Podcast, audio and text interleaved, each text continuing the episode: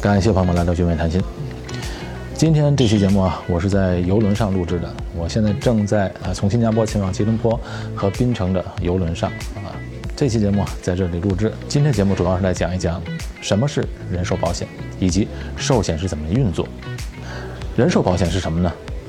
就是投保人和保险公司签的一纸合同。这个合同规定，投保人支付保费，保险公司在投保人去世的时候支付一笔钱给受益人。哎，保险公司这个生意模式很好，一纸合同签个字，就有很多人自愿的每年交保费。但是呢，关键是在于这个投保人去世的时候，这保险公司要赔得起啊，这个生意才能长久的经营下去。所以，保险公司都会通过精算，利用大数法则，算出一个适当的保费。保费既不能太低，否则保险公司会亏损；但也不能太高，因为市场上竞争的对手很多。所以，这些知名的保险公司，有的都是超过一百多年的有历史的保险公司，也都在努力的把产品做好来吸引客户。那么，作为想要配置寿险的人们，该如何选择呢？哎，首先要搞清楚人寿保险有哪些种类。基本上其实只有两大类，一个是短期的，一个是长期的。短期的被称为定期寿险。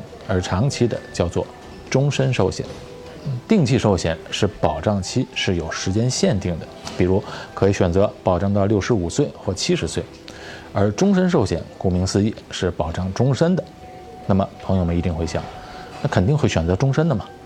如果只选择保障到七十岁，那如果健健康康的过了七十岁，不就不保障了吗？保费就白交了？哎，是的。但是选择寿险也要根据自己的财务规划目标以及预算来做决定，选择最适合自己的产品是最重要的。定期寿险和终身寿险主要的区别在于，它们能实现的目标和保险功能有所不同。您在购买定期寿险的时候会选择个期限，哎，常见的有十年、二十年或者三十年，或者呢按年纪来算，比如保到六十五岁、七十五岁或者八十五岁。这个是可以自己选择、自己决定的。当然，如果保障年限越长，每年所交的保费就越多。定期寿险啊，可实现的功能只有一个，那就是在保障期内提供大额的保障，并且保费是非常低廉的。哎，如果您要经济实惠的寿险，定期寿险是不二的选择。我们打个比方说，如果一个家庭投保人是家里的顶梁柱，是主要的经济支柱。他如果有两个小孩，假如是一个八岁，一个十二岁，那万一这个家庭支柱去世了，谁来为两个孩子提供足够的教育基金，直到他们长大成人独立呢？教育费啊、保险费、日常家庭的开销等等，还要加上没还完的贷款，对吧？一般都是家庭都有房贷的。那再加上如果自己的另一半没有工作或者收入比较少，那还要考虑到配偶的养老需求。那把这些所有的费用加一起啊，再算上通货膨胀，这就是投保人想买的寿险保险金的总额。通常啊，一个中产家庭的日常开销是很多的，现金流可能不足够支撑终身寿险。那么好了，新加坡的定期寿险是全世界最便宜的之一，用一个较少的保费来换取一个比较高的保额。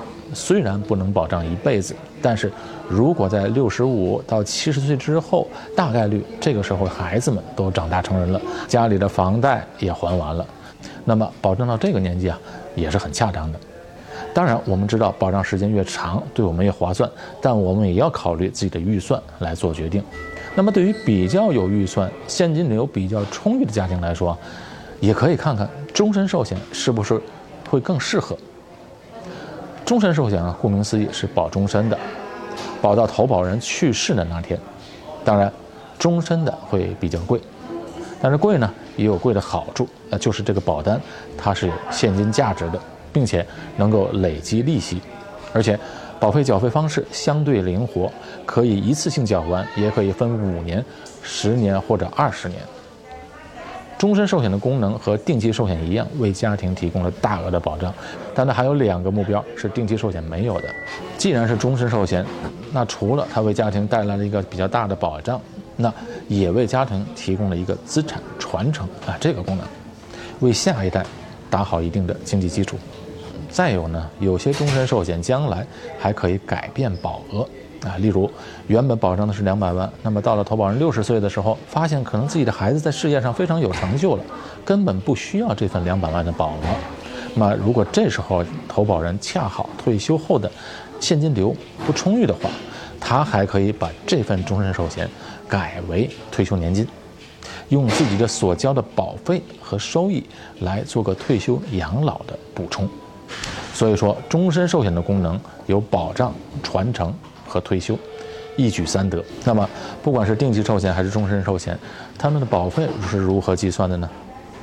寿险的费用啊，受很多因素影响，最关键的因素是你的健康状况和年龄。所以，尽早购买人寿保险绝对是明智的选择。有些因素啊，是我们不能控制的，但是其他条件是可以管理的，来降低保费。那么，新加坡的寿险保单的性价比是比较高的。新加坡是金融中心，面对的客户不仅仅是新加坡本地的，还面向亚洲其他地区。购买时可选择到新加坡来面签，也可以选择远程在线，非常方便。那新加坡的定期寿险在各保险公司经常有促销，在购买之前一定要做好比对。另外，终身寿险的种类又包括了传统型的终身寿险、指数型的终身寿险和投资型的终身寿险。如果大家想进一步了解细节比较的话，可以随时联系我。我的微信号是汉语拼音谭心横杠二卧菜九六五六零零幺四。好，这期节目到这里结束。我是高俊伟，在新加坡。我们下期节目再见。